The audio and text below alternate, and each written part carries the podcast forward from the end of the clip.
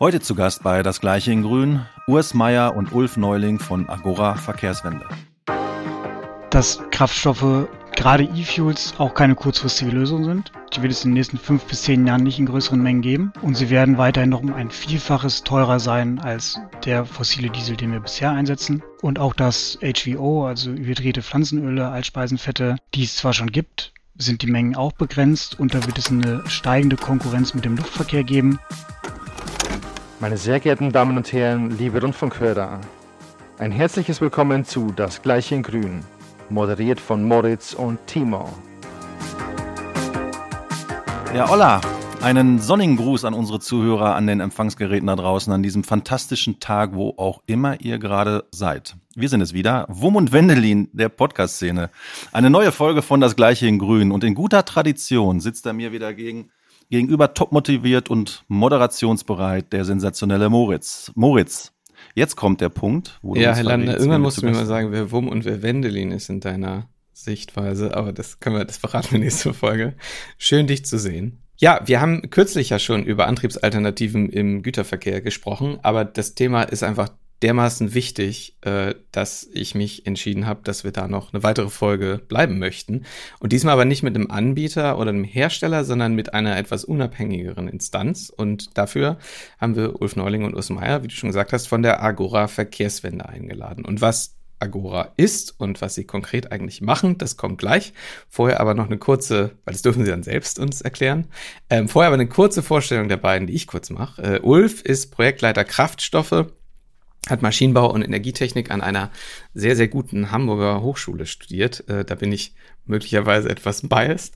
Ähm, und dann hat er aber ebenfalls an der TU Hamburg, um auch mal zu sagen, welche diese sehr gute Hochschule ist, zu erneuerbaren Kraftstoffen geforscht und promoviert. Und Urs ist Projektleiter Energie und Infrastruktur, hat äh, Geografie studiert, dann an der Universität Luxemburg zum Thema Klimaschutz im Automobilsektor promoviert, dann war einige Jahre bei der Deutschen Umwelthilfe, hat in diesem Kontext gearbeitet und seit 2016 bei der Agora Verkehrswende. Wir fassen also diese längliche Einleitung zusammen. Wir haben uns geballte Expertise zu Kraftstoffen, deren Erzeugung und Verteilung eingeladen, mit Fokus auf Güterverkehr. Aber erstmal äh, ganz äh, ein, ein herzliches Willkommen bei Das Gleiche in Grün und schön, dass ihr da seid. Hallo, Moritz und Timo. Hallo. So, wir äh, steigen gleich mal ein. Ihr dürft natürlich eure biografischen Details korrigieren, falls ich was äh, falsch auf eurer Website abgelesen habe. Aber was uns natürlich viel mehr interessiert, was ist Agora Verkehrswende und wie sieht eure Arbeit konkret aus? Vielleicht mag einer von euch uns äh, einen kleinen Insight geben. Also, wir sind äh, ein unabhängiger Think Tank in Berlin. Wir sind ungefähr 30 Personen und erarbeiten Strategien für die Dekarbonisierung des Verkehrs, für die Verkehrswende. Und das Ganze machen wir finanziert in erster Linie durch zwei Stiftungen, die Stiftung Mercator und die European Climate Foundation. Wir wurden 2016 gegründet und wir werden unterstützt durch einen ehrenamtlichen Rat der Agora Verkehrswende. Das sind äh, dann auch, ich glaube, so 25 Personen, Entscheider, Entscheiderinnen äh, aus den unterschiedlichen Segmenten äh, Wirtschaft, Wissenschaft, Zivilgesellschaft, Politik. Und die Strategien und Konzepte, die wir erarbeiten, die diskutieren wir dann und hoffen auf diese Art und Weise, die Verkehrswende voranzubringen. Sehr gut. So, es ist jetzt Mitte 2023 in Deutschland und wir haben knapp dreieinhalb Millionen zugelassene Lkw in unterschiedlichen Größenklassen und zusätzlich noch die, die äh, quasi durch Deutschland fahren, aber hier nicht zugelassen sind. Und die sind nach wie vor eigentlich nahezu ausschließlich dieselbasiert. Und äh, wir wissen, das ist langfristig nicht so eine gute Idee. Und jetzt die kurze und wahrscheinlich nicht so einfache Frage, wie kommen wir denn davon weg? Na, wir haben als Perspektive vom Ziel her gedacht, muss eigentlich alles, was wir im Augenblick mit Öl und Gas und Kohle betreiben, auf Strom aus Erneuerbaren umgestellt werden. In erster Linie Strom aus Sonne und Wind. Und äh, deshalb müssen wir auch erstmal gucken, ob wir nicht Lkw auch mit Strom aus Sonne und Wind betreiben können. Und das geht. Das ist auch absolut sinnvoll, weil es sehr effizient ist. Und auf dem Weg dahin äh, gibt es aber jetzt noch verschiedene Abstufungen. Sehr gutes Stichwort. Was sind denn so die Abstufungen oder die Alternativen, über Na, die näher, wir sprechen? Näher dran, näher dran sind natürlich jetzt noch die Kraftstoffe. Und da ist Ulf derjenige, der natürlich erstmal starten sollte. Genau, da gibt es natürlich Möglichkeiten, wie man schon jetzt äh, erneuerbare und zumindest CO2-neutrale Kraftstoffe einsetzen kann. Das sind aktuell eher die Biokraftstoffe, die wir auch schon alle kennen, die schon seit längerem im äh, Diskurs sind. Da gibt es auch nicht nur einen Biokraftstoff, sondern es gibt unterschiedliche Biokraftstoffe, die auch alle unterschiedlich nachhaltig sind und auch unterschiedlich stark CO2 oder auch insgesamt Treibhausgasemissionen einsparen können. Die kann man in der Regel aber auch relativ problemlos in der bestehenden Infrastruktur einsetzen, in den bestehenden Fahrzeugen einsetzen. Ähm, das heißt, das ist schon mal zeitnah ein Schritt, den man gut machen kann. Da ist dann aber auch, zumindest was das, die wirklich nachhaltigen ähm, Biokraftstoffe angeht, ähm, das Potenzial relativ begrenzt. Das heißt, ich würde mal in Frage stellen, ob das ausreicht, um jetzt alle bestehenden Fahrzeuge mit solchen Kraftstoffen zu betreiben. Perspektivisch gibt es ja noch die sogenannten E-Fuels, also Kraftstoffe, die eben aus dem erneuerbaren Strom, den Urs schon erwähnt hat, über den äh, Zwischenschritt der Umwandlung oder Produktion von grünem Wasserstoff und dann in Kombination mit CO2 zu synthetischen Kraftstoffen umgewandelt werden, die man dann theoretisch auch in bestehenden Fahrzeugen einsetzen könnte. Aber die gibt es bisher auch eigentlich noch gar nicht, wenn er nur in, in Promillmengen. Dann ist die Frage, ob es wirklich das Sinnvollste ist, die im Straßenverkehr einzusetzen, wo wir eben auch die Option haben, die Fahrzeuge perspektivisch zumindest direkt mit elektrischem Strom zu betreiben oder eben doch eher in anderen Segmenten, Luft- und Seeverkehr zum Beispiel, ähm, wo man auch langfristig auf jeden Fall noch auf flüssige Kraftstoffe angewiesen sein wird. Das heißt, es gibt eine Brückentechnologie, die zwar theoretisch eine Brücke wäre, aber eigentlich auch gar nicht so als Brücke zur Verfügung steht. Wo, wo weil du sagst, das, das Potenzial schätzt du als begrenzt ein. Liegt es eher liegt's an der Verfügbarkeit von Biomasse oder an den Produktionskapazitäten oder an der Verteilungsinfrastruktur? Was ist so der Hauptblock aus deiner Sicht? Genau, eigentlich ist es immer die nachhaltige Biomasse, die wir zur Verfügung haben und die wir nutzen können. Und da kann man ja abstufen, also in der Vergangenheit diese klassischen Rohstoffe oder Biokraftstoffe diskutiert wurden. Ähm, Biodiesel, Bioethanol, die früher viel aus Nahrungs- und Futtermitteln zum Beispiel hergestellt wurden. Also Mais äh, war ja viel diskutiert, Mais-Monokulturen, ähm, die, die zur Biokraftstoffproduktion angebaut wurden. Deswegen geht man jetzt eigentlich eher in die Richtung, vor allem auch auf europäischer Ebene verstärkt Rest- und Abfallstoffe einzusetzen.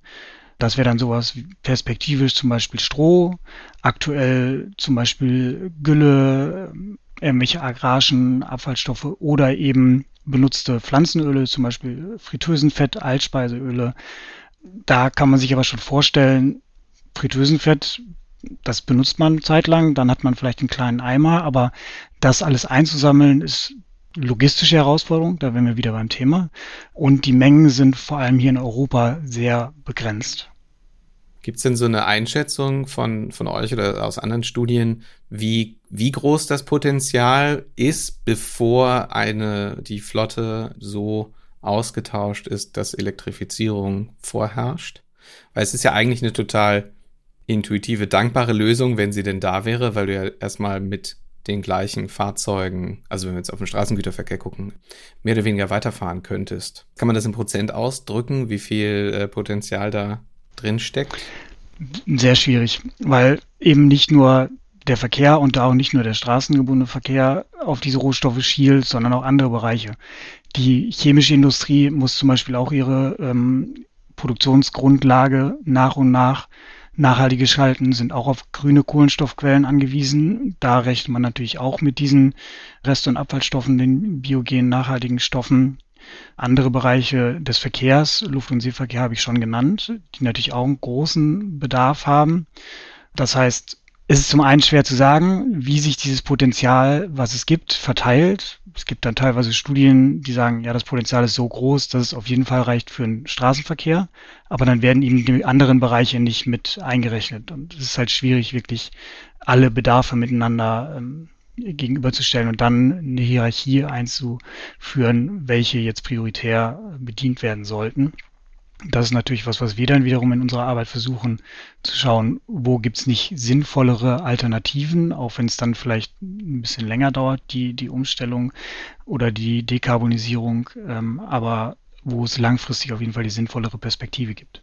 Gibt es denn politische Diskussionen eigentlich darüber, ähm, welche äh, Kraftstoffe priorisiert genutzt werden sollten in welcher Industrie? Also dass, dass man halt sagt, okay, wir haben eine begrenzte Kapazität, die nutzen wir zunächst mal ähm, für die Transformation der Chemieindustrie. Das ist ein gutes Stichwort. Das äh, würde ja bedeuten, dass es eine Gesamtstrategie äh, gibt für den Weg zur Klimaneutralität. Ähm, und im Verkehr ist es nicht der Fall, dass man so eine Gesamtstrategie tatsächlich hat. Und auch äh, sektorenübergreifend wird das äh, unserer Meinung nach noch viel zu wenig gemacht. Wir haben uns mit äh, unserer Schwester Agora Energiewende und der Stiftung Klimaneutralität das ähm, 2020, 2021 angeguckt äh, in der Studie Klimaneutrales Deutschland 2045 und haben halt tatsächlich dann äh, mit der Hilfe von Forschungsorganisationen, deren Experten uns darüber ausgetauscht, welche Sektoren, welche Anwendungen jetzt denn die äh, begrenzten erneuerbaren Energieträger bekommen. Und äh, das führt dann im Verkehr dazu, dass wir tatsächlich bis 2030 Biokraftstoffe noch auf dem Niveau halten. Einfach auch, wie es ja über die EU-Regulierung, über die ULF dann besser Bescheid weiß, auch festgelegt ist. Und dass wir danach dann aber die Biokraftstoffe ähm, langsam ausphasen im Verkehr, weil es in der Industrie einfach viel dringender benötigt wird. Äh, aber es gibt natürlich die Erneuerbare Energienrichtlinie der EU, wo auch Erneuerbare im Verkehr verwendet werden müssen. Und insofern ist das eine zu sagen, äh, wo sollte es denn, wo ist es am dringlichsten äh, benötigt? Und das andere ist, auf welchem Pfad sind wir denn bereits, um den Anteil von Erneuerbaren insgesamt zu erhöhen?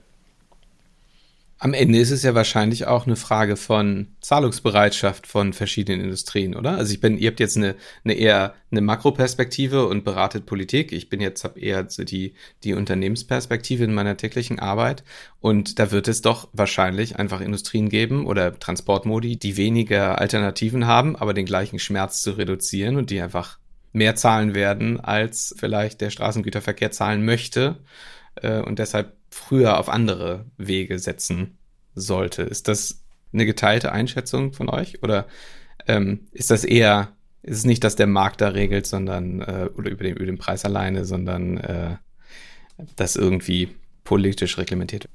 Na, wir haben, wir haben schon die Situation, dass wir, dass es insgesamt eine, eine Pfadentscheidung jetzt ist, die ansteht und die eigentlich auch schon getroffen ist, wenn man sich die äh, Flottengrenzwerte für schwere Nutzfahrzeuge anguckt. Äh, dann gibt es von der EU-Kommission jetzt vorgeschlagen, das ist dann in der, äh, entsprechend in der, in der Abstimmung in der EU. Die äh, Bundesregierung muss sich dazu auch noch verhalten und eine Position finden. Da gibt es die ja, CO2-Reduktionsvorgaben und 2040 sollen 90 Prozent reduziert werden, also nur noch, äh, nur noch 10 Prozent Verbrenner sozusagen. Also der, die Vorgabe in Richtung Null-Emissionsfahrzeuge ist klar. Äh, wir haben selbst eine Studie gemacht mit äh, Transport and Environment zusammen, dass eigentlich 2035 schon 100 Prozent Null-Emissions-Lkw nur noch zugelassen werden sollten. Das heißt, äh, weil es diesen enormen Effizienzvorteil von äh, batterieelektrischen und brennstoffzellenelektrischen Fahrzeugen gibt, sollten die auch regulativ ähm, festgeschrieben werden als Ziel. Und auf dem Weg dahin ist natürlich es äh, sinnvoll, bis zu einem gewissen Punkt die erneuerbaren Kraftstoffe zu verwenden, mit denen man dann unterm Strich wirklich Treibhausgase einsparen kann. Es darf aber nicht dazu führen, dass, die, äh, dass der Antriebswechsel hin zu elektrischen Lkw langsamer geht. Und ja, da muss man dann, da muss man dann abwägen. Also aus meiner Sicht, ich bin jetzt hier bei uns im Team eher derjenige, der dann sagt, alles muss ganz, ganz schnell elektrifiziert werden. Da widerspricht mir auch Ulf nicht, aber Ulf sagt natürlich, es gibt äh, hier und da aber die Möglichkeiten, doch noch Kraftstoffe zu verwenden, die dann entsprechend einsparen. Ich finde das ein sehr spannendes Stichwort. Wir haben ja, was man häufig hört in so in, in Diskussionsforen, auch äh, mit, mit Industrievertretern dann, ist das Stichwort Technologieoffenheit. Und das ist häufig verwendet von ähm, vielleicht Menschen, die, die man vielleicht liebevoll als, als weiß nicht, Kolben Kevin und Verbrenner Volker oder so bezeichnen könnte, wo es eigentlich nicht darum geht, welche der Alternativen der zukünftigen sind, ist eigentlich die beste oder, oder darum, sich festzulegen, sondern eigentlich den Status quo so lange aufrechtzuerhalten, wie es geht. Zumindest das so erlebt man durchaus. So, wenn wir diese Position jetzt mal ausklammern und wirklich überlegen, die Alternativen, die es denn so gibt, und du hast jetzt ja eben schon äh, so ein bisschen Sneak Preview gegeben, das, was deine Perspektive und, und, und Ulfs möglicherweise ist, was ich total spannend finde, wie offen darf man denn sein? Muss man sein? Kann man sein? Oder muss man sich einfach irgendwann mal festlegen? Denn selbst bei den elektrischen Antrieben brauchst du ja, ist ja, ob du jetzt Brennstoffzellen elektrisch oder, oder Batterie elektrisch oder am Ende eine, eine Oberleitung über der Autobahn hast, das sind ja drei komplett unterschiedliche Systeme, die sehr viel Investitionen bedürfen. Was ist da eure, Einsch eure professionelle Einschätzung, ähm, gar nicht mal jetzt unbedingt, was der Weg ist, aber wie, wann muss es eine Entscheidung geben und wann muss es die geben? Wenn es sie geben muss. Also es ist die, es ist tatsächlich etwas, womit wir uns äh, hier und da, also nicht hier und da, wo wir uns an verschiedenen Stellen natürlich intensiver beschäftigen. Die Frage der Technologieneutralität, die wir nochmal unterscheiden müssen von dem Begriff der Technologieoffenheit. Es ist natürlich sehr wichtig, technologieoffen äh, zu sein und zu sagen, wenn wir das Ziel haben, äh, äh, klimaneutral bestimmte Anwendungen betreiben zu können, in diesem Fall jetzt Lkw, dann muss man technologieoffen insofern sein, dass eben alle Optionen auch wirklich in Betracht gezogen werden und dann verglichen werden, wie effektiv und wie effizient wird das Ziel erreicht. Dann ist aber die Schwierigkeit, dass man dann nicht technologieneutral regulieren kann, weil die bestehenden Technologien ja auch Vorteile haben, einfach dadurch, dass es das Dieselsteuerprivileg gibt, dadurch, dass an jeder Ecke eine Tankstelle ist, äh, wo man Diesel kaufen kann, aber äh, eben noch nicht vorhandene oder nur ganz gering vorhandene Ladeinfrastruktur oder eine Wasserstoffbetankungsinfrastruktur. Also da muss man dann in der, in der Regulierung, kann man nicht technologieneutral vorgehen, wenn man eine tatsächliche Technologieoffenheit erreichen möchte. Damit haben wir aber jetzt wahrscheinlich schon wieder auch einige äh, ZuhörerInnen verloren, weil das äh, es ist natürlich einfacher zu sagen, äh, das muss alles technologieneutral sein, äh, sonst ist es unfair. Ähm, es ist einfach ein riesiger Energieeffizienzunterschied, ob ich ähm, etwas verbrenne und einen großen Teil von der Energie zur Wärmeerzeugung verwende und, und, und die durch die Gegend fahre oder ob ich wirklich einen ganz großen Teil der Energie auch einsetzen kann, um Vortrieb zu erreichen. Und insofern ist, ist das eigentlich eine Frage, die aus unserer Sicht entschieden ist, ist, ist der Elektromotor, weil der einfach deutlich effizienter ist. Und dann geht es um die, um die Frage, wie kriegt man denn die Energie denn dann im täglichen Betrieb auch ins Fahrzeug? Und da ist jetzt eine ganze Weile noch die Frage offen gewesen, wie bei den, bei den äh, großen Sattelschleppern im Fernverkehr. Ist das sinnvoll, dann da auch Batterien zu nehmen, weil dann da die Nutzlast geringer ist, die Batterien schwer sind? Ähm, ist es nicht da günstiger, Brennstoffzellen äh, zu verwenden und den Wasserstoff dann auch gekühlt äh, mitzunehmen. Ähm, das ist bis vor kurzem noch offen gewesen, auch in, auch in die dritte Option hast du ja auch angesprochen, äh, die Oberleitung.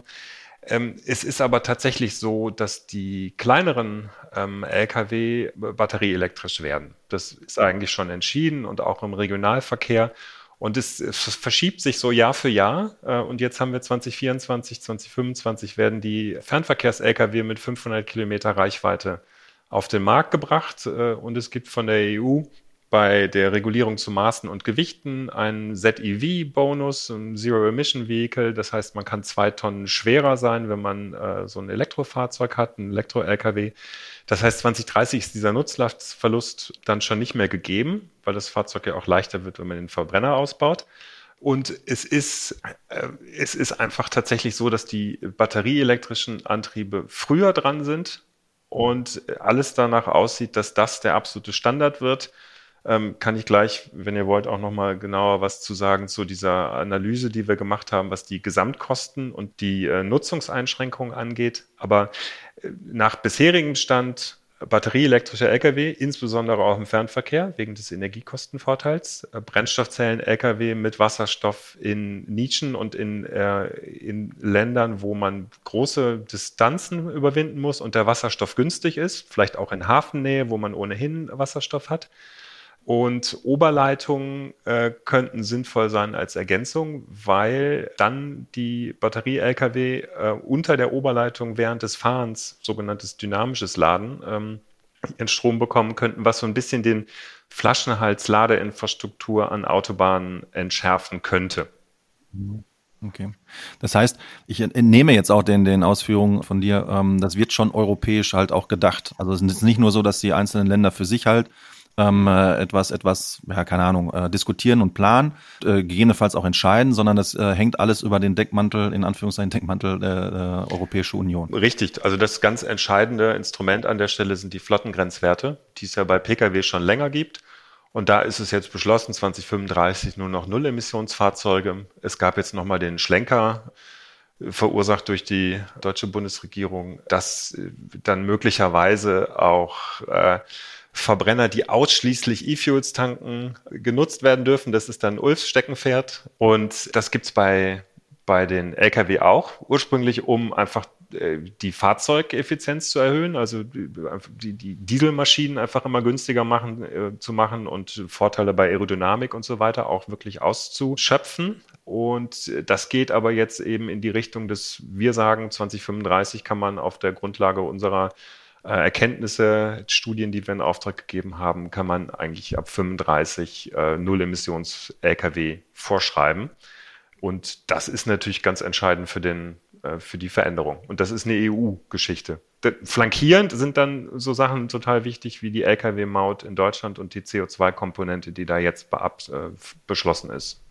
Bevor wir zu, zu Ulf überleiten, bleibe noch kurz bei dir, äh, bei der, bei deinen, bei der Studie oder den, den Studienergebnissen, von, von denen du sprachst, nämlich äh, Kostensituationen und Nutzungseinschränkungen, weil auch das in, in, selbst in den Diskussionsforen mit den Nachhaltigkeitsverantwortlichen, die sich damit beschäftigen, da ist häufig viel, ich, ich würde es positiv ausdrücken, Unsicherheit. Ne? Ist gar nicht, äh, gar nicht irgendwie gewollt, irgendwie Fehleinschätzung, aber diese, diese Befürchtung, dass irgendwie die Distanzen nicht ausreichen, dass du halt so einen heftigen Koffer mit dir rumschleppst, um den Strom dabei zu haben und nicht mehr vernünftig laden kannst und so weiter. Was vielleicht zusammengefasst, was sind da eure, eure Erkenntnisse gewesen? Das sind die beiden Punkte, die wir uns angeschaut haben. Sind, mhm. gibt es, es darf keine Nutzungseinschränkung geben und die Gesamtkosten, diese Total Cost of Ownership, müssen niedriger sein als die von Diesel-Lkw. Und dann haben wir uns angeguckt, wie ist denn das theoretische Markthochlaufpotenzial? Ähm, vorausgesetzt, es gibt genügend Fahrzeuge äh, und vorausgesetzt, es gibt die Ladeinfrastruktur und die Betankungsinfrastruktur für Wasserstoff. Und wenn man sich dann anguckt, wie die Kostenentwicklung ist bei Batterien, äh, bei den Fahrzeugen und so weiter.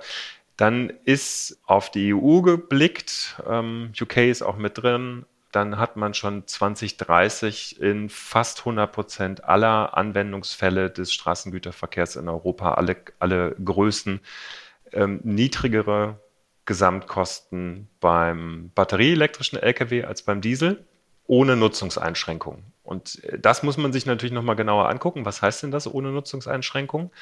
Ähm, Lkw-Fahrer ähm, dürfen viereinhalb Stunden fahren, dann müssen sie eine Dreiviertelstunde eine Pause machen und sie müssen nachts elf Stunden eine Pause machen. Und in diesen Zeiten kann man die Fahrzeuge so laden, dass man ähm, die gleiche Nutzung machen kann wie mit Diesel-Lkw, vorausgesetzt die Ladeinfrastruktur ist da.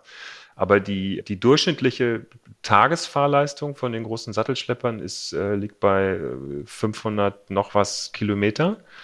Und das kann man eben dann auch schon bald mit den Batterien äh, so auch ohne Nachladen schaffen. Und in dieser Pause, die man sowieso machen muss, äh, kann man auch laden. Dann Megawatt Charging 700, 800 Kilowatt äh, Leistung.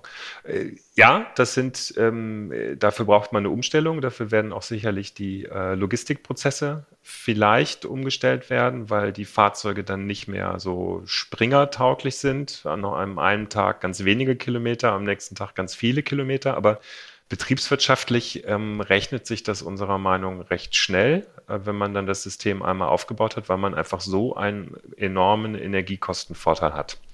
Jetzt haben wir doch ja aber eine Situation, in der wir, ähm, wenn du äh, äh, zu einer beliebigen Tageszeit eigentlich auf einen beliebigen Rastplatz fährst, vor allen Dingen abends, die Lkw ja nicht mal Parkplätze haben, sondern quasi in der Einfahrt äh, alle aufgereiht äh, sind oder um die Tankstelle rum und so. Also wir haben nicht mal Parkplätze. Und dann bräuchten wir aber, wenn die Flotte mehr oder weniger vollständig elektrifiziert ist, mindestens ausreichend Parkplätze und dann aber auch einen Charger pro Parkplatz. Wie kommen wir denn dahin? Das ist richtig, der Straßengüterverkehr hat äh, enorme Herausforderungen, ganz ohne die Energiewende-Aspekte. Ähm, man kann ja den, man darf den Fahrermangel auch nicht, nicht vergessen.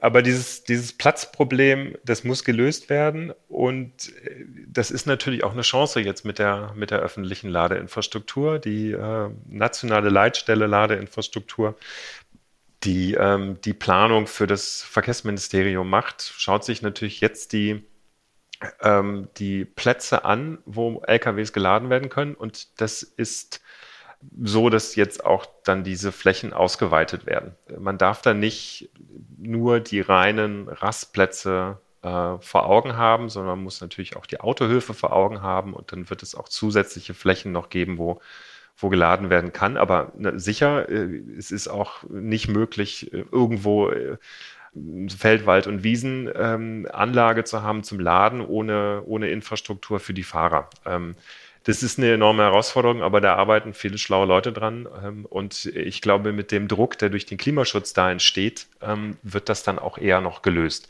Und es gibt, das ist der letzte Aspekt dazu, es gibt auch natürlich eine Differenzierung zwischen den Schnellladepunkten, die man fürs Zwischenladen benötigt und den Ladepunkten, die man über Nacht dann braucht. Ähm, und so ist es nicht so, dass man jetzt für jeden LKW, der da steht, dann alles vorhalten muss. Aber es ist natürlich so, dass es, äh, ja, und dann braucht es auch eine, eine, gewisse Stabilität des Systems. Ähm, das darf man nicht auf Kante nähern. Also das ist eine große Herausforderung. Aber es gibt eine Menge schlaue Leute, die sich da jetzt Gedanken zu machen und Studien, ähm, die ähm, hoffnungsfroh uns äh, darauf blicken lassen, dass das auch funktioniert. Gibt es denn, ähm, ich will mal ein, eine, eine, eine, ein, ein Level höher gehen in meiner Frage kurz. Äh, das eine ist ja die Straße zu deka dekarbonisieren. Ähm, das andere ist aber auch ähm, die dreieinhalb Millionen ähm, LKWs, die der Moritz schon angesprochen hat. Ähm, müssen es denn in Zukunft äh, unbedingt dreieinhalb Millionen werden, wenngleich auch Logistik ähm, in, den, in den nächsten Jahren auch weiter ansteigen wird, Logistikdienstleistungen. Aber müssen wir denn dreieinhalb Millionen äh, äh, LKWs äh, umstellen oder ähm, gibt es auch Strategien, die ihr mitentwickelt? Wie kommen wir von dieser Anzahl auch runter? Also ich will jetzt nicht sagen, dass wir runterkommen müssen auf nur noch eine Million oder so, nicht falsch verstehen. Ähm, aber es gibt halt kombinierte Strategien. Äh, äh, wir haben die, die Schiene, die gestärkt werden muss und sowas alles. Äh, beschäftigt ihr euch mit dieser Thematik? Ähm, auf jeden Fall. Da bin ich auch sehr dankbar für das Stichwort, weil es natürlich nicht nur um die Antriebswende gehen kann, sondern es tatsächlich auch eine Güterverkehrswende braucht. Ähm, auch das Vermeiden von Verkehr mit drin ist, das Verlagern von Verkehr. Ähm, das fängt äh, schon damit an, dass natürlich Unternehmen ihre Produktionsprozesse, ihre ähm, Logistikprozesse so verändern können, dass, Transporte verkürzt werden oder, oder ganz vermieden werden. Dann äh, gibt es natürlich die Möglichkeit, eine bessere Bündelung zu erreichen, Leerfahrten zu vermindern. Ähm, das ist ja aus, aus, aus betriebswirtschaftlicher Sicht sinnvoll. Aber äh, offensichtlich ist der Anreiz noch nicht groß genug. Hier so digitale Logistiknetzwerke äh, Netzwerke sind noch nicht so gefragt. Also der Transport ist immer noch zu, zu günstig. Dann braucht, kann man natürlich mit der Digitalisierung auch wirklich noch einiges machen.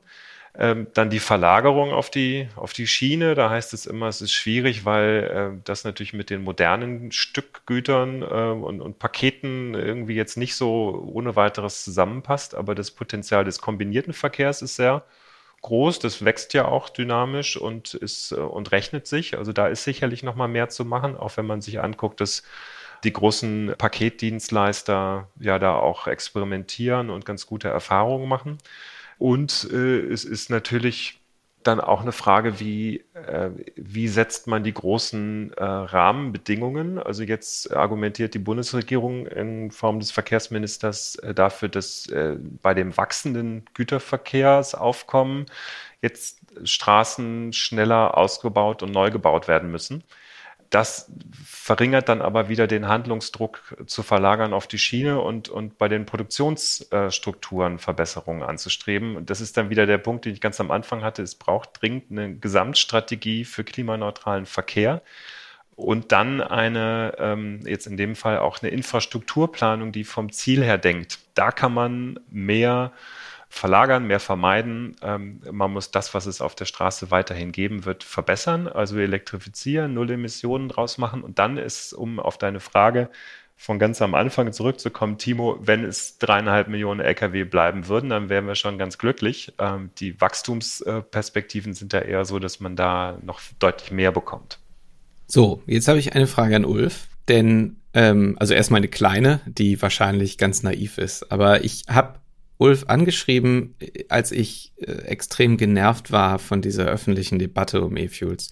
Und das war quasi so der Anlass, mal zu gucken, mal mit jemandem zu sprechen, der sich damit wirklich beschäftigt und nicht nur äh, das als als oder oder aus politischer Perspektive darüber diskutierst. Diese diese Idee, dass du ab 2023 noch Autos Verbrenner zulassen, also nicht du, sondern dass man äh, noch zulassen würde wollen, wenn die denn nur mit E-Fuels betankt werden. Ist das ein, also wie ist das denn vorstellbar? Da gebe ich beim Autokauf mein Ehrenwort ab, dass ich auf jeden Fall nur E-Fuels tank, oder ist das irgendwie technisch tatsächlich lösbar? Also zuerst mal, ich glaube, du meinst gerade 2023, oder ist ja gerade, also es geht um 2035, das Ach heißt, so. es ist ja noch sehr viel Zeit auch hin. An die ähm, Zeit hatte ich zumindest gedacht, ja. Genau. Und ähm, vielleicht noch als Einschub, es geht auch häufig durcheinander, Bestandsflotte und Neufahrzeuge. Und es geht halt wirklich nur um Neufahrzeuge, das heißt Fahrzeuge, die ab 2035 verkauft werden, die dürfen dann nur noch null Emissionen ausstoßen und das erreicht man halt über elektrische Fahrzeuge. So. Und dann gab es diese, diesen Einlassungsgrund, die Ausnahmeregelung, dass es auch sogenannte E-Fuel-Only-Fahrzeuge geben soll, ähm, wo bisher, genau wie du es gerade schon erwähnt hast, eigentlich niemand weiß, wie das technisch funktionieren soll. Da gibt es jetzt unterschiedliche Ideen, mehr oder weniger sinnvoll sein können. Die Frage ist ja aber, ob es überhaupt eine sinnvolle Option darstellt. Die, die Fahrzeuge müssen ja trotzdem erstmal gebaut werden. Weiterhin, es müssen weiterhin die Tankstellen betrieben werden, es müssen weiterhin auch E-Fuels erstmal produziert werden und an den Tankstellen verfügbar sein. Und dann kann man sich Gedanken machen, okay, wie, wie kann man diesen Nachweis gestalten? Das könnte sein über einen neuen Tankstutzen. Dann haben wir wieder das Problem, dass wir die bestehende Infrastruktur nicht mehr nutzen könnten, was ja einer der großen Vorteile der E-Fuels wäre.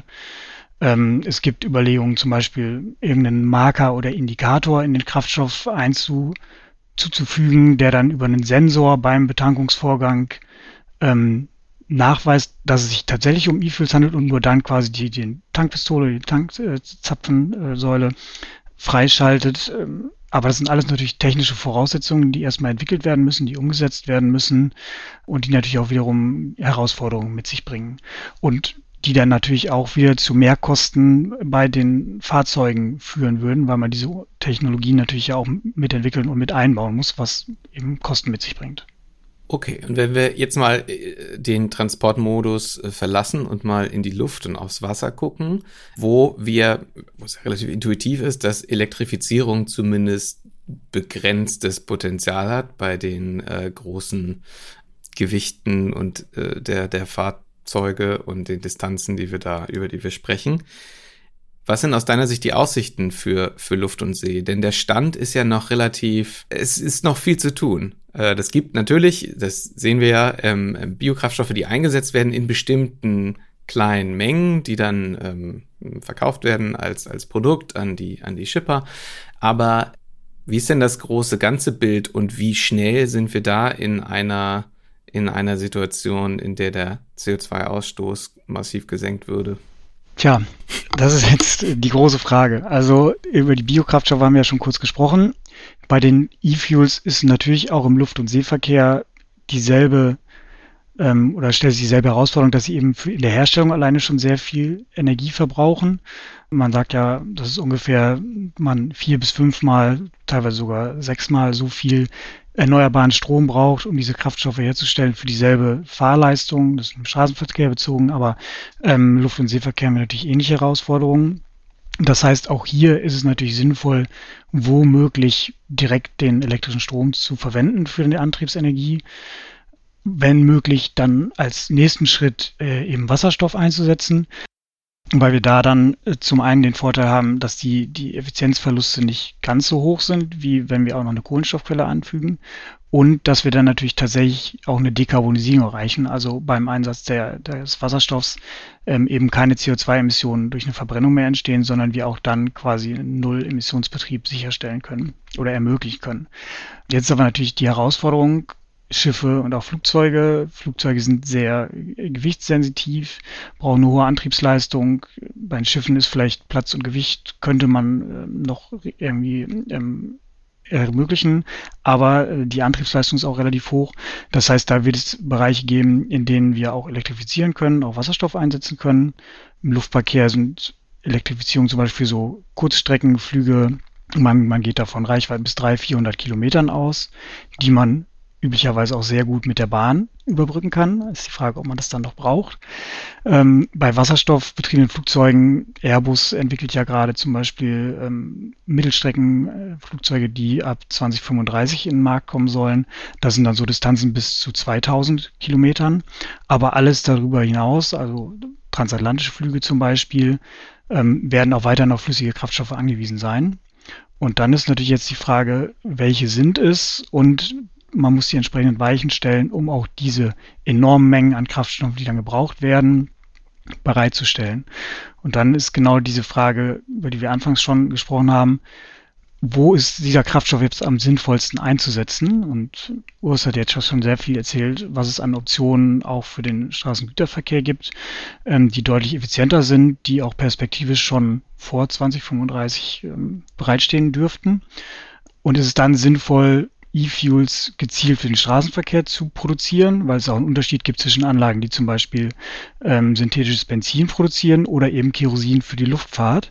Und es ist dann nicht jetzt bereits sinnvoller, diese Anlagen direkt, die es bisher noch nicht großtechnisch gibt, es gibt nur kleinere Demonstrations- und Forschungsanlagen, die wirklich direkt gezielt für die Produktion von Kraftstoffen für den Luftverkehr und eben mit Anteil noch für, für den Seeverkehr oder auch die chemische Industrie, die Nebenprodukte kann man auch da einsetzen, ähm, zu bauen und gezielt zu fördern, weil wir eben nur in diesen Anwendungsfeldern auch langfristig einen Bedarf an diesen Kraftstoffen haben werden, die aber auch auf absehbare Zeit nur sehr gering verfügbar und eben auch deutlich teurer als andere Kraftstoffe sein werden. Okay, also die Aussichten ein bisschen klarer im Straßengüterverkehr, würde ich jetzt so äh, habe ich jetzt so mitgenommen und, und äh, vielleicht bisschen langfristigeres Unterfangen im, in den anderen Transportmodi. Wenn wir beim, beim Straßengüterverkehr jetzt noch einmal bleiben, uns hören ja nun eher weniger, nehme ich zumindest an, äh, Politiker zu, die ihr nun klassischerweise beraten würdet, sondern Unternehmensvertreter. Und was können denn so kleinere Frachtführer, also die die Lkw besitzen. Und wir wissen ja, dass das jetzt keine besonders großen Unternehmen im Mittel sind, sondern sehr klein. Die stehen jetzt, die wollen vielleicht ihren Teil dazu beitragen, ähm, eine Alternative wählen, aber stehen ja in einem relativ großen Lobby- und Fake News-Gewitter, weil natürlich jeder Hersteller versucht, da überzeugen, so dann gibt es wieder, wieder welche, die bremsen, selbst wenn du die ausblendest. Was, was können die quasi von eurer Arbeit mitnehmen, äh, was ihnen hilft, sich zu orientieren und eine Entscheidung zu treffen, weil das eben für eine Industrie, die ultra dünne Margen hat, einfach eine existenzbedrohende Fehlentscheidung sein kann. Das haben wir bei, bei LNG in der Vergangenheit auch gesehen, dass ähm, das ordentlich backfeiern kann. Was, was können die mitnehmen von euch? Das ist, äh, du hast jetzt schon das, das wichtige Stichwort LNG und Fehlentscheidungen in der Vergangenheit angesprochen. Das bekommen wir auch gesagt. Also wieso sollen wir jetzt, weil wir sind ja auch im Austausch dann durchaus mit den Unternehmen und werden auch zu dieser Entscheidung dann befragt. Also wieso sollen jetzt die Unternehmen der Politik trauen, dass es äh, die batterieelektrischen Lkw und möglicherweise dann für einige Anwendungen Brennstoffzellen-Lkw sein werden. Was wir dann sagen ist, äh, vom Ziel her gedacht, ist das der einzige Weg, der funktioniert und es ist der günstigste Weg für uns als Volkswirtschaft. Also wenn die, wenn die Politik tatsächlich einen Weg findet, der gangbar ist, der zu den ähm, Investitionszyklen volkswirtschaftlich gesehen auch, auch passt, ohne Strukturbrüche, der auch noch so sozial abgefedert werden kann, dass bei der Transformation diejenigen, die sich stark verändern müssen und da auch individuelle Nachteile auch erfahren, dass das abgefedert wird, ähm, dann ist dann ist eigentlich ziemlich klar, dass man das ganze batterieelektrisch äh, möglichst machen sollte im Straßengüterverkehr. Dann kann ich jetzt zum Beispiel darauf verweisen, dass es ja auch Forschungsorganisationen gibt, die dann im Auftrag der der Bundesregierung, der Ministerien genau dazu Informationsportale zum Beispiel aufgestellt haben. Es gibt von einer Organisation, mit der wir auch eng zusammenarbeiten, EFOI, gibt es myeroads.de, worauf ich eigentlich immer hinweisen kann. Äh, das ist ein das ist eine Internetseite, wo man sich angucken kann, wie für die unterschiedlichen Größenklassen der Lkw und für die unterschiedlichen Anwendungsfälle es bereits elektrische Lkw gibt, was die für äh, Reichweiten haben, äh, was man für Ladepunkte, Wallboxen, in welcher Leistungsklasse bereits heute kaufen kann, bei welchen Herstellern. Also die Informationen bereitstellen ist wichtig. Und ähm, ich würde immer sagen, das ist ziemlich eindeutig, dass das in die Richtung geht mit der Elektrifizierung, das mit LNG. Da haben auch tatsächlich wir schon früh gesagt, das bringt nichts ähm, an, an CO2-Einsparung. Und wenn man dann äh, sich aufmacht, dann sollte man möglichst früh mit dem lokalen Verteilnetzbetreiber sprechen und sich Informationen einholen, wie denn da die Anschlussleistung äh, möglich ist und äh, insofern sich früh darauf einstellen, dass man, äh, dass man elektrifiziert. Das ist immer noch der beste Weg, das im Depot zu machen. Und sich Hilfe holen an der Stelle, dass es in Richtung Elektrifizierung geht, ist ziemlich sicher. Und vielleicht noch ergänzend, dass Kraftstoffe, gerade E-Fuels, auch keine kurzfristige Lösung sind. Die wird es in den nächsten fünf bis zehn Jahren nicht in größeren Mengen geben. Und sie werden weiterhin noch um ein Vielfaches teurer sein als der fossile Diesel, den wir bisher einsetzen. Und auch das HVO, also hydrierte Pflanzenöle, Altspeisenfette, die es zwar schon gibt, sind die Mengen auch begrenzt und da wird es eine steigende Konkurrenz mit dem Luftverkehr geben, weil die über Quotenverpflichtungen dazu verpflichtet sind, erneuerbare Kraftstoffe einzusetzen, die Arten auch vorgeschrieben sind und es deswegen dadurch auf jeden Fall eine steigende Konkurrenzsituation auch um diese Kraftstoffe geben wird. Ich würde auch gerne noch eine kurze Ergänzung machen. Äh, das, äh, es gibt enorm äh, mannigfaltige Förderungsprogramme. Also vom Bund 80 Prozent der Mehrkosten für einen elektrischen Lkw werden vom Bund übernommen. 80 Prozent der Mehrkosten äh, für oder der Kosten für eine, für eine Ausstattung mit Ladeinfrastruktur im Depot wird übernommen vom Bund. Von den Ländern gibt es noch verschiedene Förderprogramme. Ähm, also das, da gibt es schon einiges. Äh, man muss sich schlau machen und vielleicht funktioniert auch nicht alles ganz reibungslos, aber das, ähm, das ist schon die richtige Richtung und sich da zu informieren ist nicht verschenkte Mühe, sondern das wird in die Richtung gehen. Sehr gut, dann sind wir heute auf jeden Fall unserem selbst äh, definierten Lehrauftrag äh, nachgekommen mit euch, haben sehr viele, sehr viele wichtige Dinge besprochen. Zum Abschluss haben wir äh, manchmal noch eine Frage, die nicht vielleicht nicht ganz so intuitiv einfach zu beantworten ist. Und wir haben uns für euch auch eine äh, ausgedacht und ihr könnt ja euch abstimmen, wer zuerst antwortet. Ähm, so, ihr beratet Politik. Nun nehmen wir mal an, ihr, wär, ihr, ihr würdet jeweils in Regierungsverantwortung kommen, in welcher Funktion auch immer. Was wäre das Erste, was ihr anpackt in diesem Kontext? Ich mache mach mal einen Anfang. Ulf, du kannst dann ergänzen. Also das Wichtigste ist, dass tatsächlich so eine Gesamtstrategie ähm, aufgesetzt wird für die Klimaneutralität im Verkehr. Und dann kommt man sehr schnell zu dem Punkt, dass sich die äh, fiskalischen Rahmenbedingungen verändern müssen. Äh, wir haben sehr viele Anreize äh, dafür, dass es so bleibt, wie es ist. Und das muss sich verändern. Ganz vereinfacht gesagt muss, muss elektrischer Verkehr günstiger werden ähm, und Dieselverkehr, fossiler Verkehr teurer. Und äh, dann braucht man ein richtiges Gleichgewicht zwischen fördern und fordern. Äh, es wird bisher zu viel ähm, gefördert. Fördern ist schon wichtig, aber es muss auch gefordert werden. Es muss auch Einschränkungen geben. Es muss auch Ordnungsrecht tatsächlich geben und es muss diese Leitplanken geben. Ähm, also jetzt ist es sehr wichtig, dass die Bundesregierung die Flottengrenzwerte für Lkw auch möglichst stützt beziehungsweise verschärft. Da ist mehr drin als das, was die Kommission vorgeschlagen hat.